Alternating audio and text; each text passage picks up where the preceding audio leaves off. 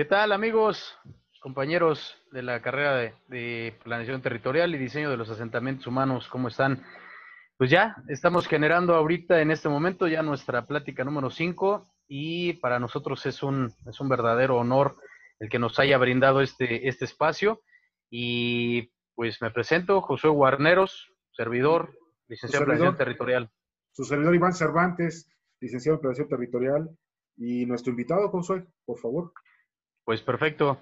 Pues empezamos. Eh, él es eh, licenciado en, diseño de los asentamientos humanos, es profesor, es escritor, criminólogo, criminalista y aparte estudiante de matemáticas. Y aparte, pues como para ponerle la cereza en el pastel, pues tiene, es especialista en lo que es modelación geoestadística para la prevención y combate al delito. Como ven el invitado que tenemos el día de hoy? Y pues, Tonatio, qué mejor que que tú nos, nos, pudieras, nos pudieras compartir. Yo sé que es muchísima tu, tu experiencia, muchas tus vivencias y pues la verdad es que estamos ya ansiosos por arrancar, entonces te damos la más cordial bienvenida a este espacio que se llama Entre Compadres. Eh, lo hemos eh, manejado así, pues precisamente para, para podernos eh, juntar, para podernos eh, compartir todas estas experiencias, ¿no? En una, en unas pláticas, y pues que la verdad vale la pena mucho el, poder retomar, compartir y sobre todo, eh, pues ver cuál es la, proyección de nuestros invitados. Pues adelante, Tonatio, bienvenido. Mira, Tonatio, pues en este caso, partiendo, perdón, pero sería importante eh, como que partir del tema de cómo es que tú te, te empiezas a identificar y a reconocer como diseñador de asentamientos humanos? ¿Fue algo que tú ya tenías previsto? ¿Fue algo que tú fuiste construyendo o fue una cuestión que, que sumó varios, varios enfoques para que te llevaran a este tema? Primero, muchas gracias por la invitación y creo que es una eh, actividad muy importante hacer esto, sobre todo en las carreras que se les llama todavía como raras, ¿no? que no, no son tan comunes y es muy importante que la gente sepa qué hace, incluso la gente que la estudia, porque a veces eh, los que la estudiamos no sabemos de qué se trata hasta que salimos y eso ahora ya con el internet pues quizá ya es menos, pero antes era mucho, ¿no? Mucha gente no sabíamos a qué nos dedicábamos hasta al final. A pesar de que muchos profesores nos decían y todo, casi todos tenían una actividad además de la docente en la práctica profesional, pero uno se imaginaba cosas y, excluía otras. Ahora, tu pregunta, ¿cómo, ¿cómo me interesa el tema? Para mí no solo esto, sino el resto de la vida ha sido completamente circunstancial. O sea, no, sí tengo como un plan más o menos dirigido, pero pues realmente las, las cosas más importantes han ocurrido como por cuestiones espontáneas. Entonces, yo realmente me había inscrito primero, yo quería ser músico, pero no pude por cuestiones económicas de la familia, pero el deseo se mantuvo en algún momento. Luego me inscribí a física, eh, fue la carrera que yo entré saliendo de la preparatoria. Y desde ahí ya me interesaban varias cosas de las ciudades. Yo me metí a un taller que daba la doctora a, SUA de percepción remota, que era el primer taller que se daba. Incluso las corridas que se hacían eran en unas impresoras. Cuando yo entré a esa facultad, iban sacando la perforadora de tarjetas, es decir, pues yo fui la, una generación que fue marcada por las nuevas computadoras. Y esta profesora llevaba vanguardia en eso, en percepción remota, satélites, todo eso. Yo me metí a ese taller, que era un taller que tenía muchos créditos, y, y me gustó mucho, y, y desde ahí este, empecé con eso. Luego, por distintos motivos de mi vida, me cambié, decidí cambiarme de carrera, más bien dije, bueno, esto de, de la ciencia dura, las matemáticas lo dejo para después y quiero otro tipo de cosas más humanas que e, entonces, em, más prácticas. Y la UAM, por cuestiones prácticas, estaba cerca de mi casa. Yo entrenaba canotaje en el equipo de la UNAM, que estaba en Cuemanco, que estaba casi enfrente de la UNAM. Bueno, antes era casi enfrente, ahora está terrible cruzar, pero era un llano donde había vacas y tenías que cruzar las vacas. Y bueno, no las vacas, la, la hierba de las vacas y pisar caca, ¿no? Y eh, era muy bonito. Ahora ahí hay unidades habitacionales, pero era campo todavía. Y era, no tanto, era el 85, sí, 85. Entonces, eh, me, me interesó por eso. Yo llegaba en un autobús que se llamaba el 59, que pasaba enfrente de mi casa y me dejaba ahí. Dije, pues está muy práctico. Yo llegaba a entrenar a las 5 de la mañana, entrenábamos dos horas y justo en ese momento no te daba chance de bañarte todo y entrar a clases. Entonces, se me hizo práctico, pero yo entré primero, yo concursé o hice examen para eh, diseño industrial. Me gustaba mucho, dije, ah, pues pero el primer día de clases que entro, veo esas máquinas que eran sierras y todo. Dije, ching, yo voy a acabar sin una mano porque soy como muy torpe, soy zurdo, muy torpe. Entonces me dio mucho miedo y lo vi así como una visión. He tenido otras visiones así en la vida y se han cumplido y dije, no, este, hay que hacerle caso a estas cosas. Y entonces me cambié y ese mismo día que sentí eso, fui con Jorge Wong, que era el coordinador de la carrera que entonces se llamaba Asentamientos Humanos, que por una estupidez le cambiaron de nombre, pero bueno. Y me convenció, me dijo que era maravillosa, que salían una vez al trimestre de viaje, una semana, y además la composición era solo hombres como en diseño industrial, sino había mujeres, hombres, este, se me hacía como más interesante y era como, tenía cosas humanas, de filosofía, de economía. Entonces dije, pues esta carrera se me hace padre. A mí me gustan todas las carreras que son como repetir la prepa. Y asentamientos humanos se me hizo como repetir la prepa, porque era, pero con un mayor nivel de profundidad, llevan economía, llevan este, un poquitito de matemáticas que yo quería conservar, este, distintas materias, unas técnicas, unas hasta dibujo, ¿no? Entonces, pues ya me, me quedé ahí, me gustó mucho, me empecé a enamorar mucho de los textos de Marx, muchos profesores me iluminaron, como les decía hace rato, ¿no? Que se siente esto. Y te, te deslumbran y entonces luego ya vas siendo crítico, pero me gustó. Entonces me quedé ahí, hice muy buenos amigos y se me hizo muy padre. Me metí a todas las actividades de la universidad. De lo que me enamoré más fue de la universidad. No solo de la UAM, sino de la universidad, de lo que significa pues, empezar a conocer gente de todo tipo, este, actividades de todo tipo, eh, el mundo, ¿no? Es algo muy, muy bonito. Y bueno, ya la cursé como cualquier estudiante, unos, en, unas materias me iba mejor que en otras. empecé a trabajar en la UAM como ayudante de profesor. Fui profesor de, digo, profesor, fui ayudante de Dani Chernó, de eh, José Luis Enciso y de, y, de otro profesor que estaba en sociales. Y con eso me empecé a, empecé a recobrar lo que ya había empezado a estudiar de percepción remota, todo eso. Y fue lo que me empecé a meter. Traté de meter ahí en el taller de José Luis Enciso, sin mucho éxito, ya sistemas de información geográfica que eran incipientes. Se robaron una computadora una vez, abrieron el, laboratorio y el primer culpable fui yo, ¿no? O sea, fue, tú tienes llaves, tú. Fui a, me citaron con el abogado, no sé qué. Luego resultó que había sido un estudiante de la carrera este, diría el nombre, pero ya no me acuerdo del nombre. Eh, y yo dije, órale, qué poca madre. Y lo peor poca madre que hubo es que lo perdonaron. El rector de, aquel entonces lo perdonó. O sea, no lo, no lo llevaron a la cárcel. y lo cacharon por una denuncia de un compañero suyo que fue a su casa y dijo, oye, esta no es la máquina que se robaron de, de ahí del laboratorio. Y ya dije, no, pues sí, no sé qué.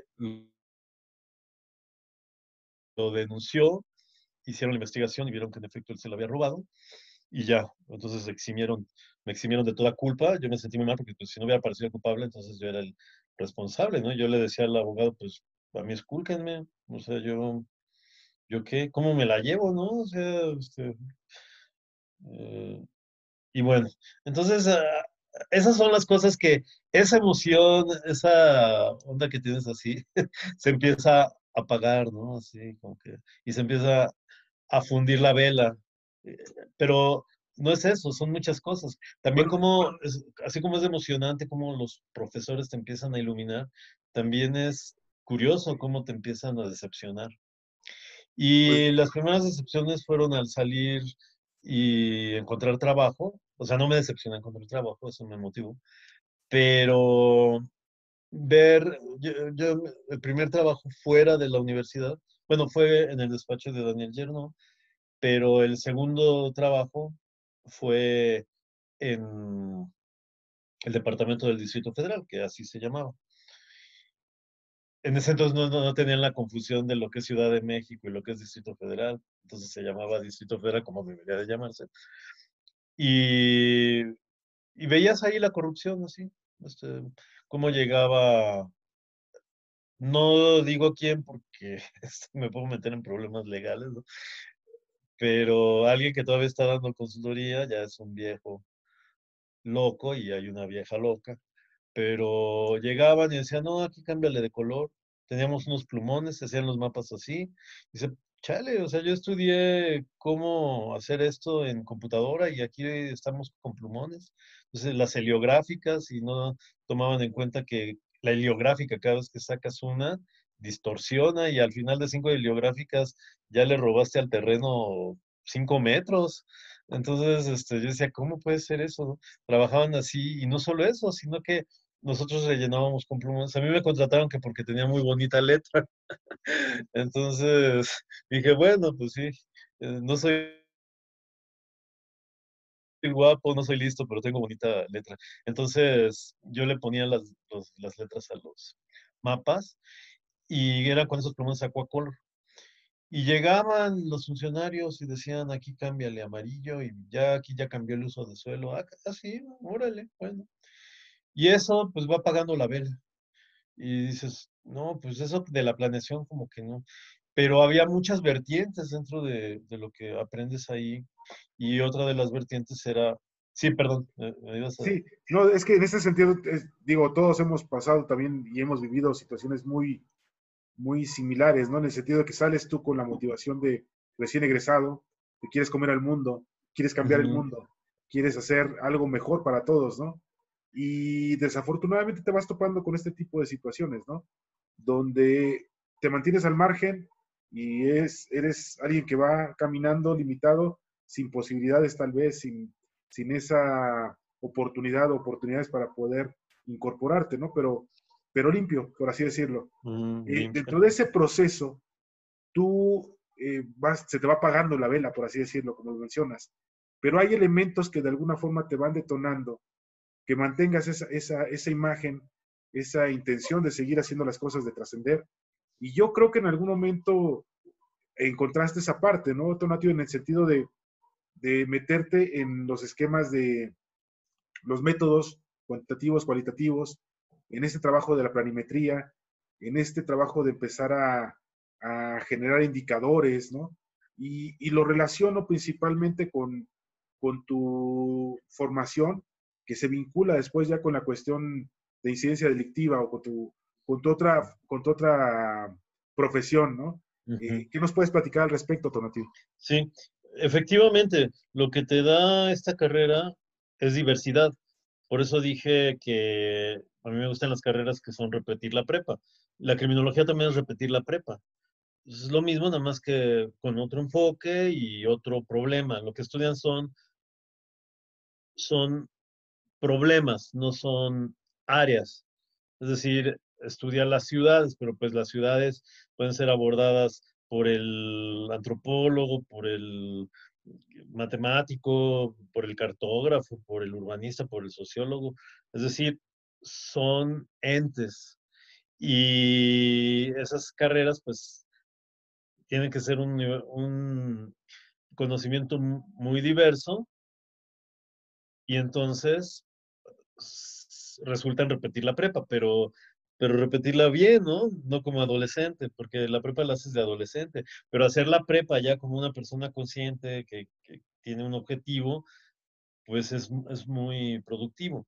Entonces, ¿qué me dejó? Bueno, pues que tenía el espacio, estudia el espacio. Entonces, yo aprendí técnicas para estudiar el espacio, desde que era ayudante con José Luis Enciso, eh, desde que estuve inscrito en la Facultad de Ciencias con esta doctora Súa, de los métodos para el satélite, todo esto.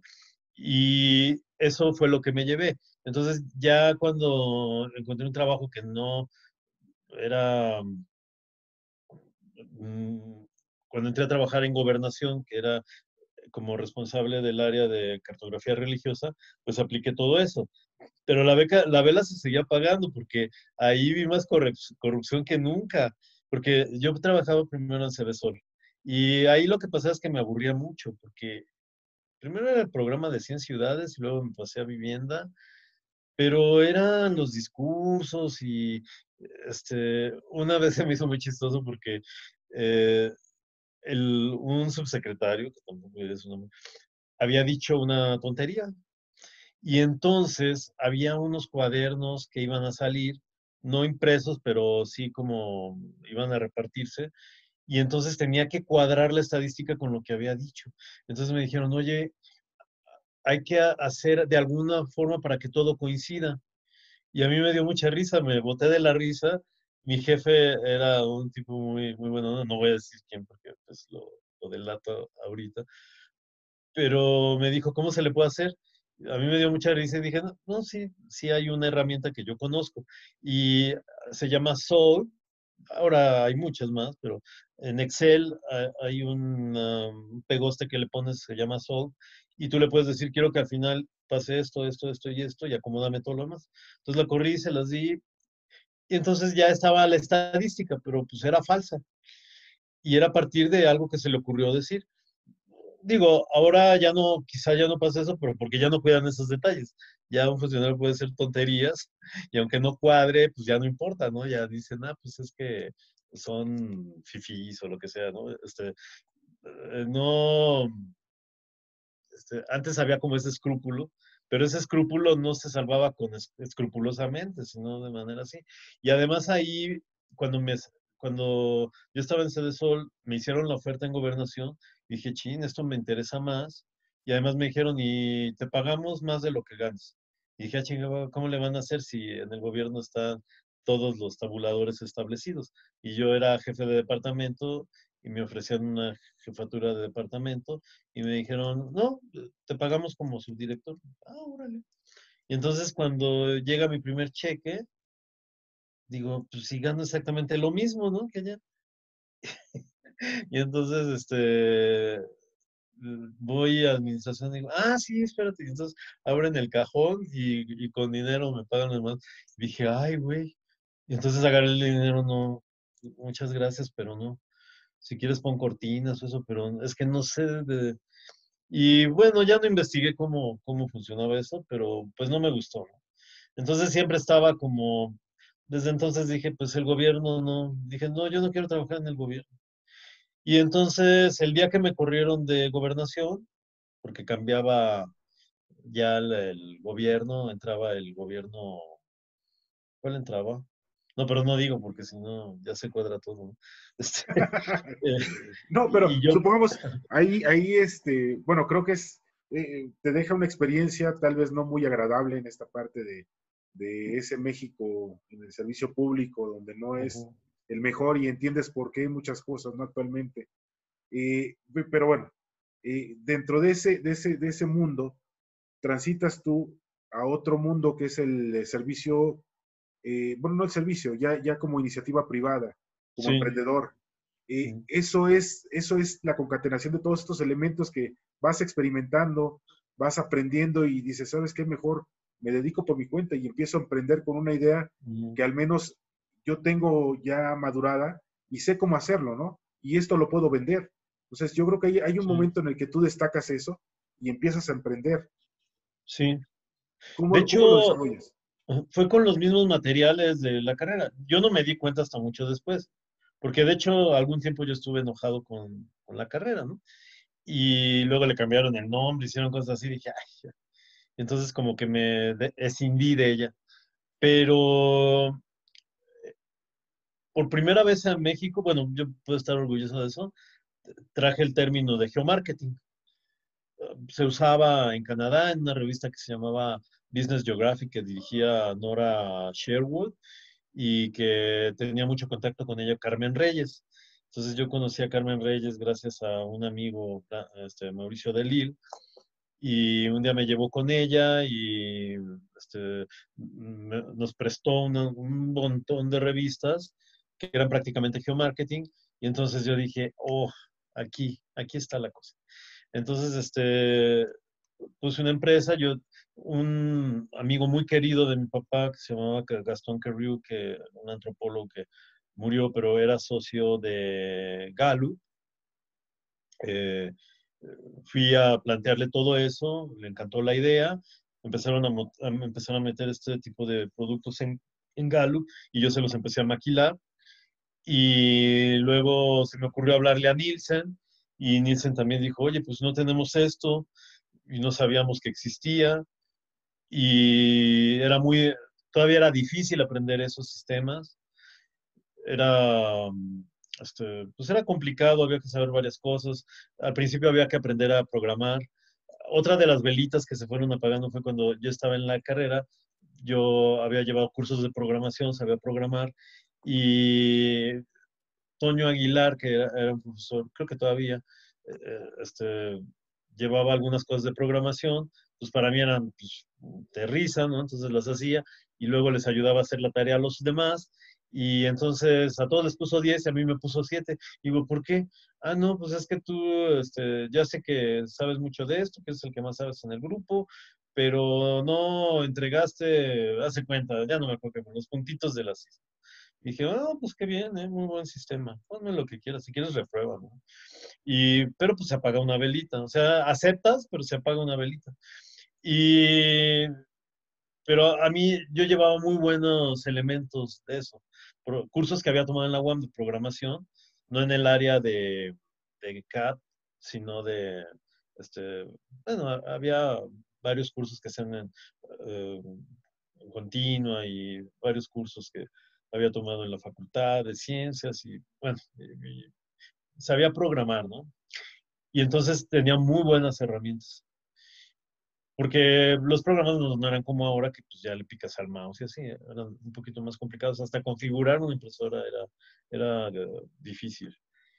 Y yo me acuerdo que jugaba ahí en la 9000, en la HP 9000 que había, que luego la quitaron antes de que mi generación saliera y este, aprendí a mandar mensajes.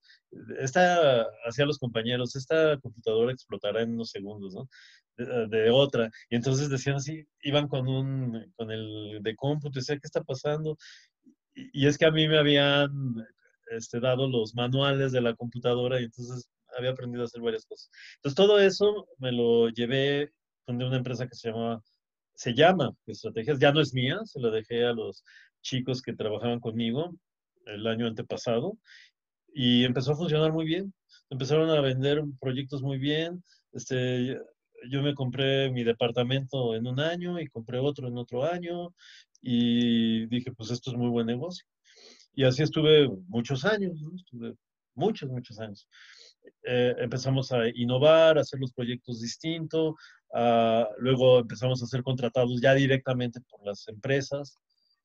Y luego se divulgaron, en parte también por culpa de, de nosotros, de los que habíamos empezado eso, porque lo, lo, empezamos a divulgar y todo. Cómo se usaba la información era muy difícil, tenías que tener amigos que te pasaran la información de no sé qué, había que hackear el CINCE, había que te tenías que eh, contactar con gente, con hackers, con programadores, era un mundo muy interesante. Y había, como un pequeño grupo, estaba, no, pero no digo que no, porque pero este, ah, éramos varios que íbamos a los congresos y no sé qué, y nos pasábamos de información, oye, ya tienes esta, ¿no? Y así, todo gratis, nos lo pasábamos, cada quien lo usaba para sus fines.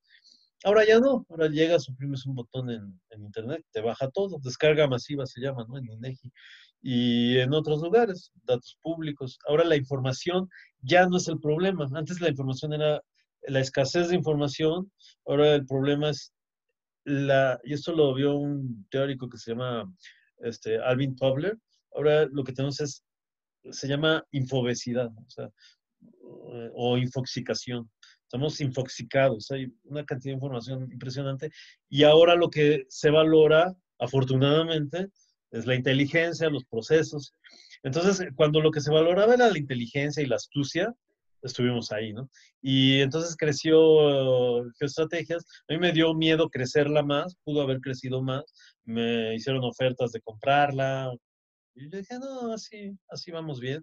Pues ya había leído El Capital en la carrera, ya, ya sabía esa es una base muy importante porque te dices, pues si quieres hacer, este, no rico, ¿no? Pero si quieres no ser explotado, pues aquí, aquí está cómo funciona el mundo, ¿no? Y eso te sirve mucho.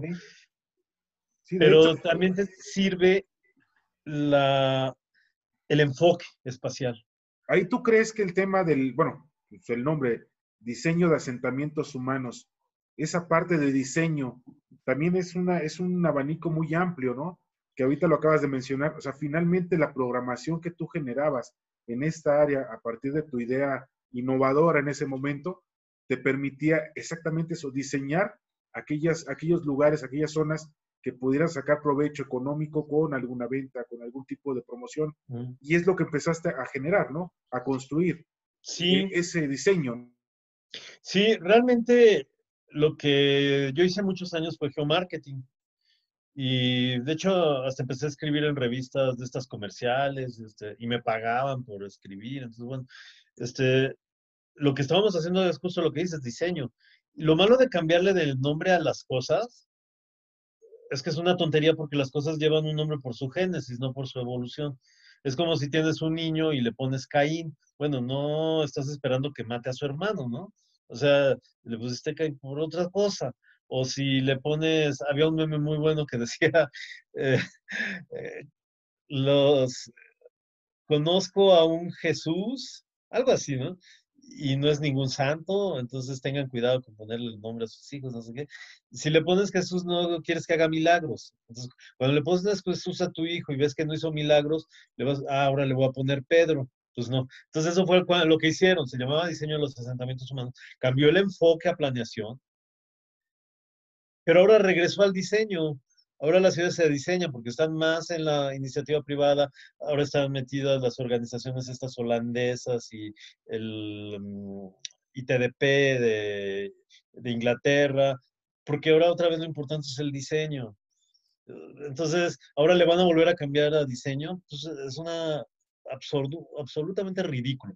Y eso nos juntamos varios DHs, que antes nos llamábamos así, y fuimos al comité este que había, donde se simulaba que había democracia en la universidad, el consejo, y les dijimos, oigan, no hagan eso, no nos hagan eso, como a media vida te cambian de nombre, ¿no? Y bueno, pues nos dijeron que no, que no era, la gente no se estaba inscribiendo. dije, no, pues entonces, si, si lo que buscan es algo bonito, este, pues, pues pónganle, o algo comercial, pónganle nombre Coca-Cola, ¿no? Este, y bueno, se enojó mucho Pradilla de que fuimos a... Ah, porque también le pusimos un ejemplo, ¿no? Del cuate que se llamaba eh, Hipólito Pérez y se cambió de nombre a Hipólito Caca, ¿no? Entonces le, pusimos ese ejemplo y se enojó mucho y dijo, esta sesión está siendo grabada, no se pueden decir esas palabras.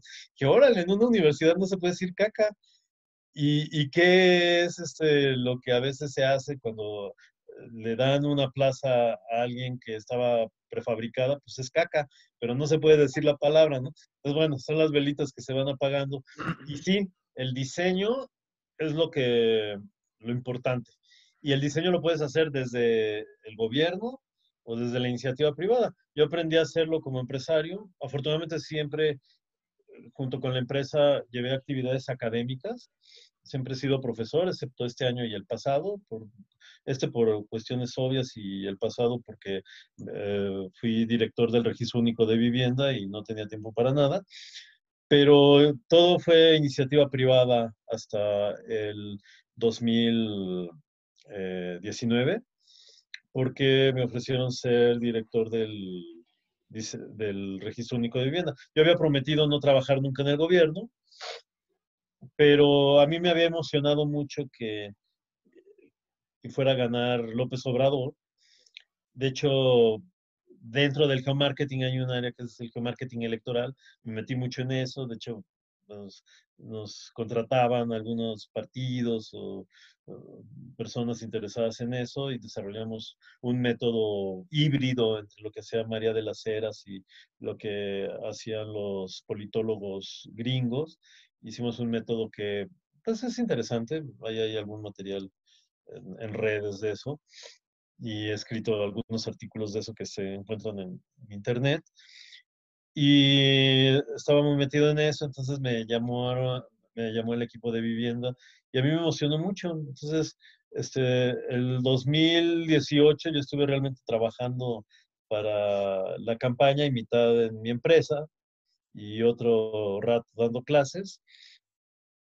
Y, y al final, pues yo no lo hacía por, por tener algún trabajo o algo, sino por la emoción de sacar al PRI y de, y de que entrara un nuevo gobierno. Y otra vez las velitas, ¿no? Porque sí entré, eh, me dijeron, ¿quieres esto? Y dije, pues claro, o sea, eh, el registro único de vivienda, yo veía que eh, estaba incipiente, estaba haciendo cosas, pero faltaban muchas cosas, modernizarlo, pasarlo a APPs, sacar la información que se conociera, que la industria la tuviera. en realidad es privado, pero depende prácticamente del sector público. Y pues otra vez las este velitas que, sí. Ah, ok, disculpa, Tony. Este, mira, Real, eh, también hace, hace un momento mencionaste del, tanto del, del, nombre, ¿no? De que se está regresando a, a, lo que es el diseño. Y cuando nos compartiste tu, tu currículum, la verdad es que a mí me, me, llamó mucho la atención uno en específico, un, un congreso en el que estuviste que, que, se llama, ¿no? Congreso Internacional de, de Envejecimiento y, entre comillas, rejuvenecimiento urbano con envejecimiento humano. La verdad es que es, es, es, es, muy, muy fuerte el nombre y es justamente no lo que estamos viviendo ahorita con, con estos eh, polos de desarrollo que se han, se han desperdiciado y, y, que se ha estado viviendo de esa, de esa manera, ¿no? Y esta participación tuya en, en este congreso, eh, ¿de qué forma nos, nos, la puedes sintetizar ah, y, y, pudiéramos aterrizar? Hubo un momento en el que yo decidí que ya iba a dejar la empresa y planeé, pero eso fue hace como seis años, planeé dejársela a los chicos que trabajaban conmigo, se los planteé, a algunos les gustó la idea y entonces yo busqué medio tiempo en otro trabajo y entré a trabajar al Instituto de Geografía de la UNAM. Entonces ahí eh, parte de la función era participar en congresos. Todavía estoy ahí, regresé. Y uno de esos fue nos invitaron a ese congreso de envejecimiento y la idea era, por ahí está la ponencia, y también se desprendió un artículo que están a punto de publicar en la revista de INEGI. La, la cuestión es cómo la ciudad va envejeciendo, se le van cayendo pedazos, banquetas, y, y entonces se renueva. Pero la población sigue envejeciendo y la ciudad rejuvenece no en las zonas más viejas, donde vive la población más vieja, sino que pues en los lugares de mayor plusvalor, ¿no? Entonces, ese problema, pues es un problema estrictamente urbano y humano. Y es de los tipos de problemas que siento que los DHs y ahora los PTs, pues pueden, podemos participar en ellos. Tenemos muchas, muchas herramientas, ¿no? Pues de hecho, ahí es, son los temas donde se buscan revitalizaciones, ¿no? Les manejan, los manejan de esa forma. Programas de revitalización del centro histórico, no, por así decirlo, ¿no? Cuando se, se, manejó en algún momento esto de las 47 o 40 y tantas manzanas de la Alameda y demás, ¿no? Y generar ese polo, bueno, no ese polo, generar ese eje entre el centro, eh, Reforma, Santa Fe, Interlomas, ¿no? Hace años se planteaba ese tema, un corredor de comercial y de servicios, ¿no? Que es, implicaba, en el caso del centro, la revitalización, ¿no? De algunas, de algunas zonas. No sé si más o menos es en ese enfoque donde tienes toda una serie de infraestructuras, equipamientos y servicios que han sido subutilizados porque ya tienes una población o muy vieja y que hay que, hay que buscar cómo, cómo estos espacios pueden, pueden ser reutilizados ahora por familias jóvenes, ¿no? O algo más o menos. Ahora, el problema nos lo siguen dando los dos primeros capítulos del Capital y es cuando otra vez se apagan más velitas. Este, lo que gobierna no es lo que ya sabemos cómo debería ser la ciudad, sino el valor de la, del suelo. Entonces, yo una de las ideas que tenía cuando estaba de director del RU era, y sí la empezamos a hacer y la avanzamos y estaba muy avanzada, pero bueno, luego me corrieron porque pues se van apagando las velitas, pero lo que decíamos es, si la gente puede detectar, y eso es fácil en una app, puede detectar dónde hay una burbuja inmobiliaria, pues no va a invertir donde esté la burbuja, sino en un lugar donde su patrimonio realmente tome valor. Porque ahorita alguien compra una casa, no, ¿cuál casa? No, un departamento en la colonia Condesa en 10 millones, puede ser, ¿no? Eh, hay más caros, pero en 10 millones lo puede comprar. Puede empezar desde 5 y pero puede ser que sea timado porque sea un edificio viejo, aparentemente reconstruido, pero con 10 millones se encuentra uno en un edificio muy bonito, en fin. Y realmente está en una burbuja inmobiliaria, entonces se está comprando algo de 5 o 6 millones y en 10 años, eso ya pasó en la Condesa. O sea, el valor de los departamentos en la Condesa llegó a ser muy bajo. Y de pronto, bueno, volvió a subir porque está en un lugar, pues, los que viven ahí piensan que están en París. Es, chistoso porque cuando vas en el eh, autobús este turístico, pues vas viendo puros perros callejeros, caca, este, perdón, no se puede decir caca cuando estás en algo de asentamientos humanos, pero eh, ves los puestos ambulantes, hasta los ladrones, los robos, y te están llevando por una zona turística. Pues, Alguien les creyó que la condesa es turística, que está muy bonita. Bueno, ok. Eh, la Roma, pues sí te lo creo, ¿no? Porque tiene un valor cultural muy impresionante, hay teatros, hay cosas. Pero el valor de muchas zonas está muy por arriba de lo que, el precio está muy arriba del valor. Si, le, si leyéramos a Topaló, pues lo veríamos muy fácil, ¿no? Que sí lo leímos, entonces nosotros podemos entender esos procesos y esos procesos no los puede entender quizá un arquitecto. Y el arquitecto pues lo va a poner bonito y la verdad hacen intervenciones muy padres. Yo había calles que no podía cruzar y con las intervenciones estas de los de las boyas estas y todo, eh, transitar por la ciudad puede llegar a ser un placer. Pero le estás dando, estás tomando el dinero de un lugar y se lo estás dando a alguien, o sea, no nos hagamos tontos. Lo estás tomando de la bolsa de todos y se lo estás dando a la gente Polanco, hasta a los de Narvarte, ¿no? Pero, pero no, no se lo estás dando a todos. Esas intervenciones no las hacen en las zonas populares, seamos francos.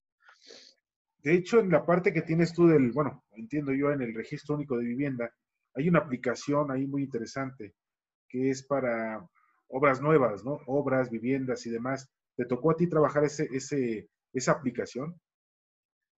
Bueno, sí había mucha gente de que habían sido mis alumnos, entraron ahí. Este, no, no, no voy a hablar mucho de, del tema del RU, pero, pero sí, este, yo propuse muchas cosas, las aceptaron, la industria las aceptó bien, pero pues eh, las velas no tienen cera para siempre. Este, las velas se apagan y, y bueno, luego la, visión que yo acabé teniendo del Estado más bien es... Mm, otra cosa muy padre de asentamientos humanos es que te dan mucha teoría política y todo, y entonces si quieres te vas metiendo. Yo me metí un poco a la teoría política y hay un autor que se llama Huntington que explica por qué la corrupción existe en los países em, emergentes como México. Y él dice, a ver, el acceso a la riqueza en los países que ya tienen anclado bien el capitalismo, no digamos desarrollados, porque bueno, se refiere a otras cosas, pero que están bien, bien anclados al capitalismo como Suecia, Estados Unidos, Canadá, que en vez de conductas capitalistas parecían que tuvieran conductas socialistas con un sistema de universidad de salud, no Estados Unidos, pero eh, países europeos con un sistema de salud universal, que México ya lo quisiera. Los ultraderechistas de Inglaterra abogan por el salud de salud universal y los ultraizquierdistas de aquí no. Entonces, bueno, pues, ¿dónde está la izquierda y la derecha? Entonces, e, este autor lo que dice es, a ver, es porque los mecanismos de acceso a la riqueza en los países emergentes están fragmentados. La única forma de acceder a la riqueza en México, la verdad, es robando. No hay otra forma. Me dices, bueno, pero yo heredé, ah, bueno, pero entonces el que, el que te dio la casa que heredaste, pues ese fue el que robó. No, es que él heredó. Ah, bueno, pues entonces el que, pero alguien robó, ¿no? Alguien tuvo, tuvo ahí una acumulación originaria y, y alguien robó y en Estados Unidos no. Ahí puede ser que en tu terreno, que puede valer poquito, encuentras un pozo petrolero. Ah, pues tuviste suerte y la suerte te hizo rico.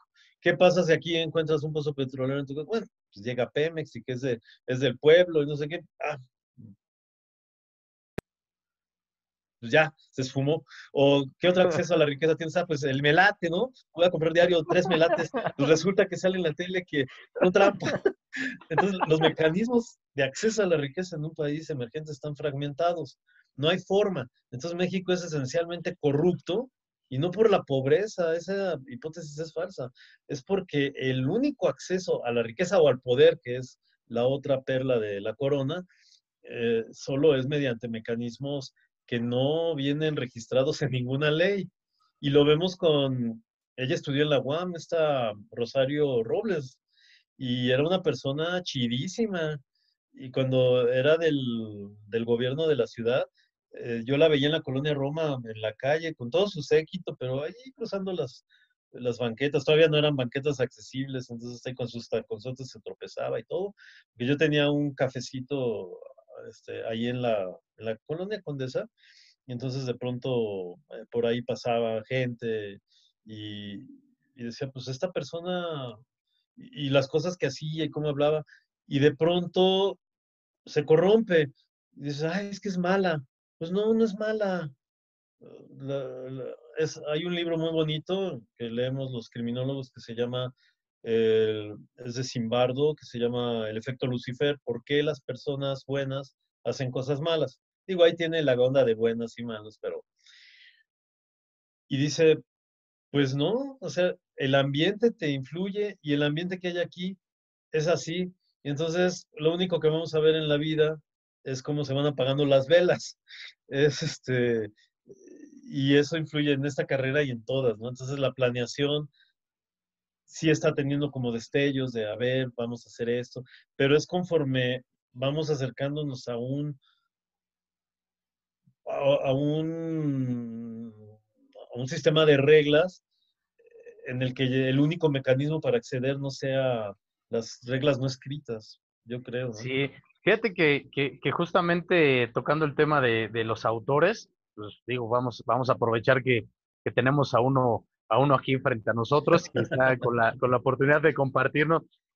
Pues la verdad es que, ¿qué te puedo decir, no? O sea, con, yo quiero, quiero ver si, si, podemos, si podemos empezar a, a cerrar esta, esta plática, precisamente con ese capítulo tuyo, ¿no? O sea, eh, sí me, me, sorprende y yo creo que a, a, las personas que lo vayan a ver, porque vamos a compartir algo de tu, de tu currículum, y van a ver esa parte de, de, de, de este, de Tonatiuh como escritor. Y, y, te lo pregunté hace ratito y, y, no me quiero quedar con las ganas, ¿no? O sea, la, la, el título que vas a publicar de Con el sudor del de enfrente, ¿no? O sea, ah.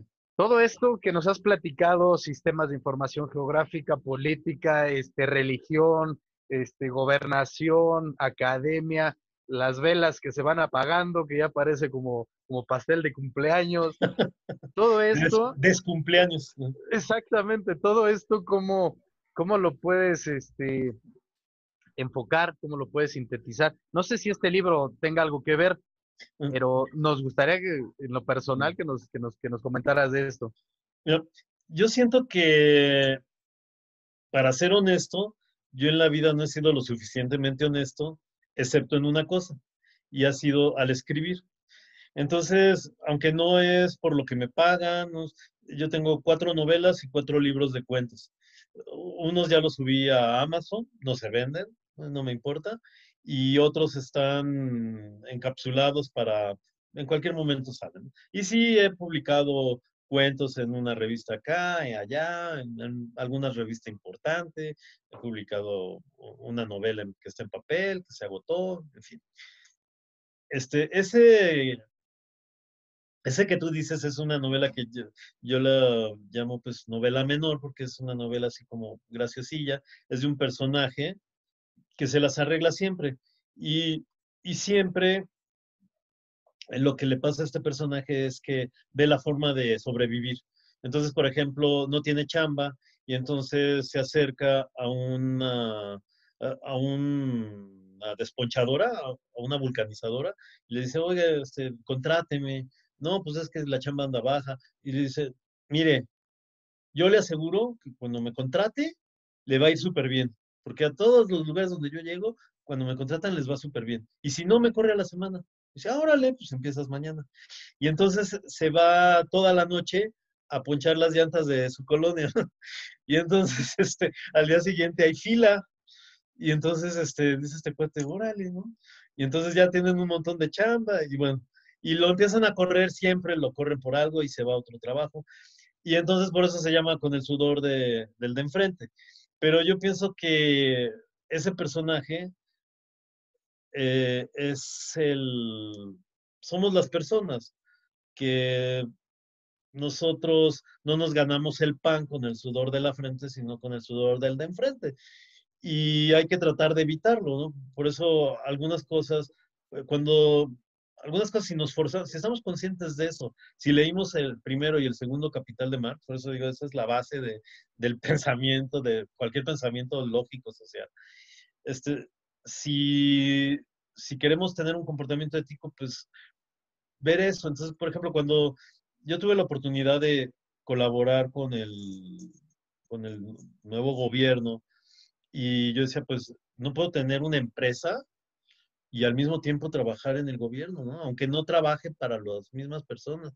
Entonces dije, pues me voy a deshacer de la empresa. Yo pensé que de veras era un, un proyecto a largo plazo. Y entonces les dije a los chicos, pues se las dejo. Y se las dejé con, con dinero, con proyectos por cuentas por cobrar. También era parte de una liquidación, pero...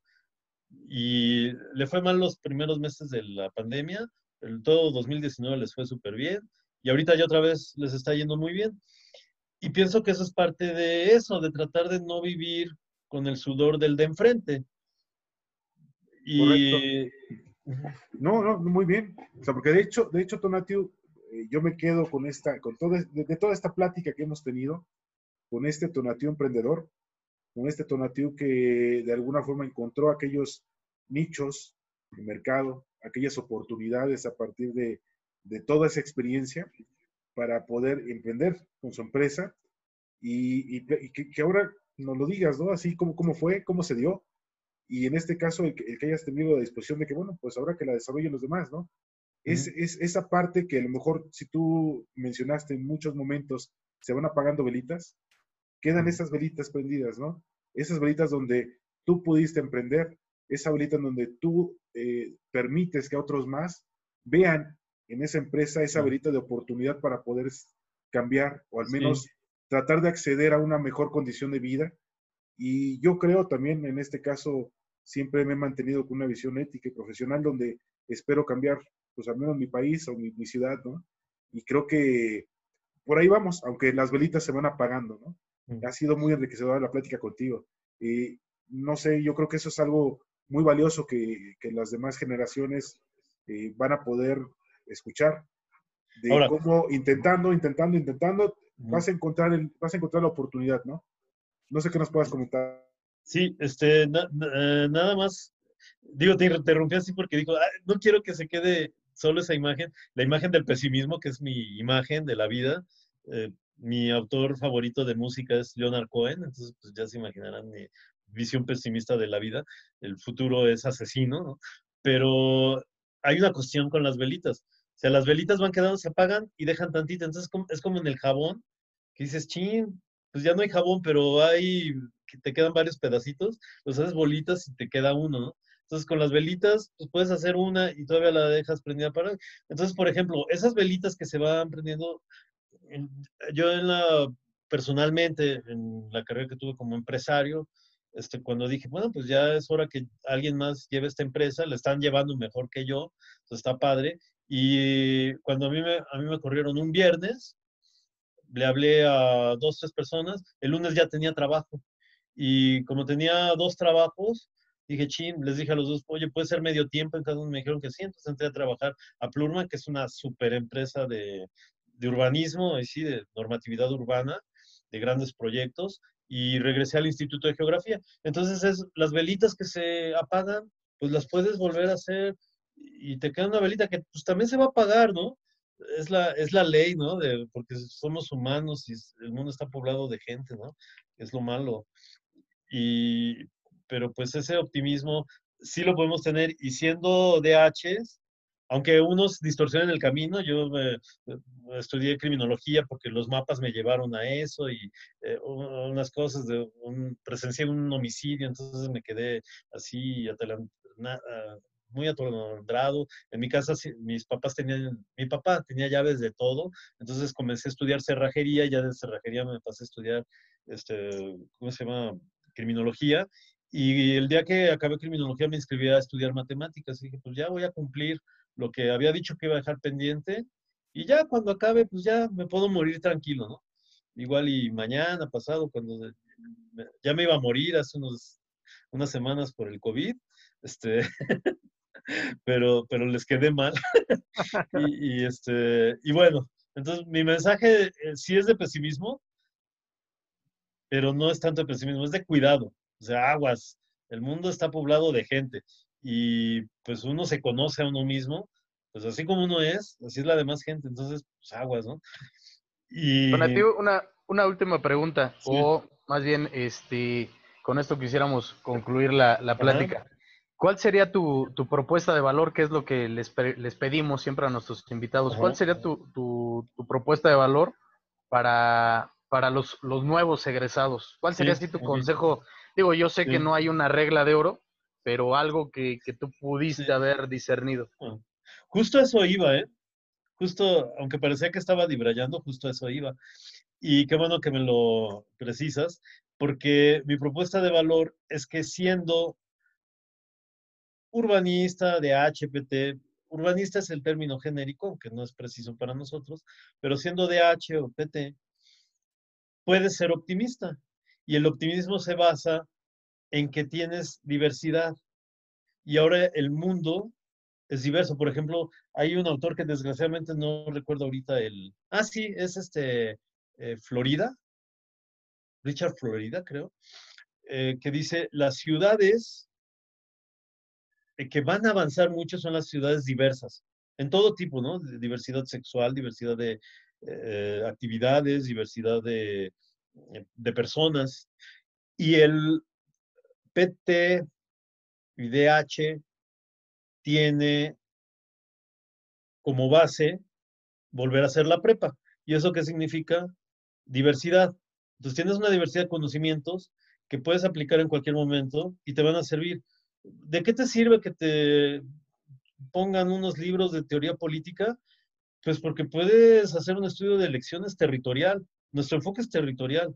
Entonces tenemos ese enfoque y nutrido de muchas cosas. Entonces puedes meterle a ese territorio, le puedes meter política, le puedes meter métodos cuantitativos, le puedes meter criminología, le puedes meter matemáticas, le puedes meter este, medio ambiente, le puedes meter arquitectura, lo que sea. Entonces, ¿dónde está la clave? La regla que no es de oro, pero que sí puede funcionar es, tienes diversidad y la diversidad ahora es lo que está funcionando, es lo que te, que te puede dar muchas ventajas comparativas. Entonces, mi mensaje sería, porque si luego se ven apagados los recién egresados, dicen, puta, voy a ganar, este, los salarios están súper bajos. La otra vez hice una corrida del INEGI y vi cuánto ganaban, bueno, las tres carreras que estudié. Este, ahí viene como urbanismo, urbanismo, criminología y matemáticas. Y la más baja era criminología, la más alta era matemáticas y en medio estaba el urbanismo. Y ves los sueldos que eran promedios y dices, pues, 8 mil, 9 mil pesos. Y dices, pucha, pues sí te logra friquear, pero le puedes dar la vuelta con la diversidad y la diversidad no solo es temática, sino es, no, no te quedes en el gobierno, si te corren del gobierno, a mí ya me ha pasado, ponte feliz. El día que me corrieron de gobernación, ese día empecé mi empresa. El día que me corrieron del el RU, ese día empecé una nueva vida, ya como viendo al envejecimiento, pero pues una nueva vida. Entonces, intenta otras cosas. No se lo puedes decir a un médico, por ejemplo, porque pues el médico trabaja en el hospital y, sabe muy bien el área de salud y ya quizás se pueda meter a eh, vender aparatos o a un poco de demografía o cosas así, pero el urbanista, el DH, el PT pueden hacer un montón de cosas. Entonces, ese es el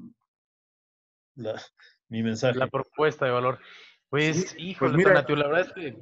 Bueno, yo, yo, yo, yo, me gustaría cerrar con esto. Yo no sé si okay, nos antes el Zoom, pero, pero lo que mencionas es muy cierto. Es decir, eh, la, la, dinámica social que se tiene, pues es una expresión que, se va a dar en el territorio, ¿no? Hay que saber observar el, el territorio y la dinámica que se tiene y ahí están, ahí están aquellos, este, aquellas oportunidades, ¿no? Solo es cuestión de, de, empezar a reconocerlas y qué mejor que si manejas pues, algún instrumento como sistemas de información geográfica o otros más que te permitan empezar a encontrar esas oportunidades, ¿no? Creo que ahí están, solo es cuestión de tener esa sensibilidad para observarlas, ¿no? Muchas gracias, Tonatiuh, de verdad. Muchas gracias por todo lo que nos, nos, platicaste. Fue, se nos pasó rapidísimo los 45 minutos de esto, pero te agradezco el que nos hayas acompañado y que nos hayas compartido todo esta, este conocimiento y experiencias que has tenido. Gracias. Al contrario, fui muy feliz estos, estos minutos, este rato, y gracias por estar haciendo esta labor. Es muy importante.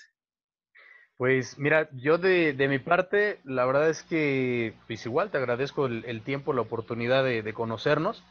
Y pues chavos, ahí está el mensaje, realmente el, el aprovechar esta, esta diversidad el, ser interdisciplinarios, multifuncionales, y todo esto es lo que nos va abriendo los, los distintos panoramas, ¿no? Entonces, yo creo que durante todas estas pláticas es lo que nos hemos podido dar cuenta, o sea, han sido perfiles totalmente distintos, todos tienen la, la misma, la misma raíz, pero digamos, y en todos ellos hemos visto esta, esta situación de, por el lado del emprendimiento, por el lado del, gobierno, pero ha sido este movimiento, ha sido esta, esta dinámica, como dice mi compadre Iván. Y pues nos despedimos. Eh, maestro Tonatiu Suárez, la verdad es que fue un, honor para estar, con, estar en, este, en esta plática entre compadres y pues esperemos eh, tener próximamente otra, otra sesión, a lo mejor la, podemos este, dejar como el capítulo 2 del autor, capítulo 2. Entonces, este, pues la verdad, te agradecemos mucho a los chavos que nos, que nos están viendo. Son, son algunos, algunos ejemplos de, de, proyecciones de, compañeros y colegas. Pues nos despedimos. Te mando un fuerte abrazo. Eh, sigue recuperándote. Eh, pues la verdad es que le va a dar mucho gusto ver a, verte por medio de esta, de esta grabación a, algunos de tus ex compañeros que ya nos han hecho llegar mensajes de ya estoy esperando que la suba para ver qué tanto nos platica. Es una persona muy inquieta y pues sí, la verdad es que ya, ya nos dimos cuenta. Pues bueno, sin más por el momento, Tonatio, nos despedimos. Muchas gracias. Muchas gracias. Esperamos la segunda parte. Muy bien, sale. Gracias. Bye. Cuídate. Hasta luego.